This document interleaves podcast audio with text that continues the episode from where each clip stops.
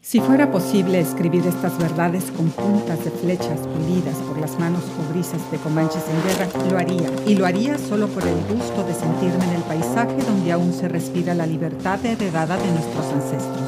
El precio que actualmente se paga por este derecho es el mismo, seguramente el mismo, aquí que en otros lugares donde los hombres pueden usar de todos los recursos a su alcance para desarrollar su fuerza destructora en contra de los mejores. Nosotros teníamos un ritmo de vida sujeto a cambios violentos.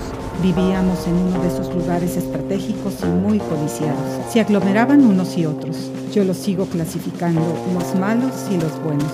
Fui una niña bastante feliz. Vi cómo peleaban aquellos hombres buenos con hombres verdaderamente malos. Por lo tanto vi, aprendí y supe que los malos roban a los buenos y los matan. Que para los buenos no existe la justicia ni en cientos de años porque los malos viven mucho, prolongan sus ombligos por kilómetros y empapelan sus mansiones con las leyes que ellos y sus satélites fabrican para su eterna protección.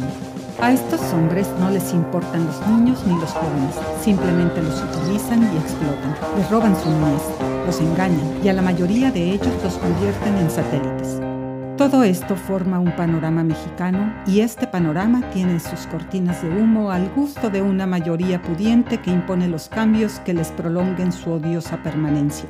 Los que desean ser libres y huir de este panorama tienen que agazaparse o morir, no importa de qué muerte. Fingir que ignoran un estado de cosas reprobables, injustas, criminales, donde florecen los despojos, las imposiciones y las calumnias. Todo, absolutamente todo, organizado, como lo imponen los sistemas modernos. Los hombres que practican esto último son graduados y profesionales de carrera en la simulación, en la injusticia, en el despojo, en la calumnia y en eso tan, tan mexicano que nombran madrugar. Decir estas cosas no es denunciar nada nuevo. Cuantos no han podido evitarlo o han querido cerciorarse, lo han visto y sentido en su propia carne. Al exponer así mis verdades, simples e incoloras, solo he querido decir por qué busqué un acomodo en lo que consideré lo mejor del panorama, es decir, una libertad verdaderamente mía, encontrada gracias a una angustia espiritual y física.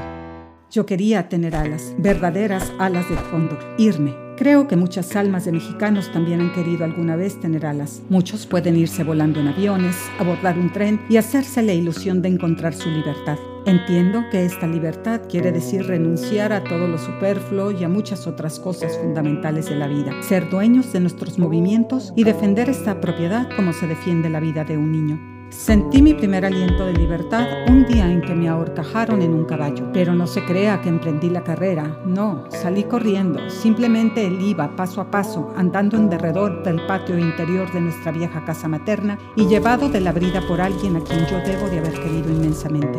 Aquel paseo, que solo duró unos instantes, me hizo sentir una seguridad casi permanente de bienestar. Capté un aire nuevo. Creía haber ido por un mundo desconocido, inmenso y libre. Ni las miradas directas de regaño, ni las opresiones psicológicas, ni la autoridad salvaje, ni las ropas ajustadas, ni nada que obstruyera la acción libre del movimiento físico y mental podría detener el impulso de que yo tuviera la parte de bienestar que me pertenecía. El placer de ir al encuentro de la brisa para tenerla en el aliento me llevaba constantemente a buscar una ventana de escape para mi deseo imperante. Y así fue como una mañana de primavera, estando en una huerta exuberante donde el aire se cortaba pletórico de perfumes las flores, me escapé de junto a mi mamá y me deslicé a la orilla de un río. Caminé sobre la arena mojada, compacta, y pisándola rítmicamente, ella me devolvía la forma de los pies, mis pies burbujeantes en agua. Mirándolo todo, de pronto sentí un regocijo tal que por primera vez en mi vida de niña inicié un canto que nacía de todas las partículas de luz que brillaban en los poros de mi piel. Canto que le había oído a mamá cuando ella lo tarareaba en sus idas y venidas dentro de nuestro hogar.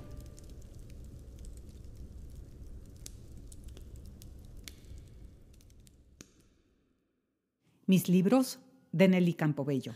La corriente estelar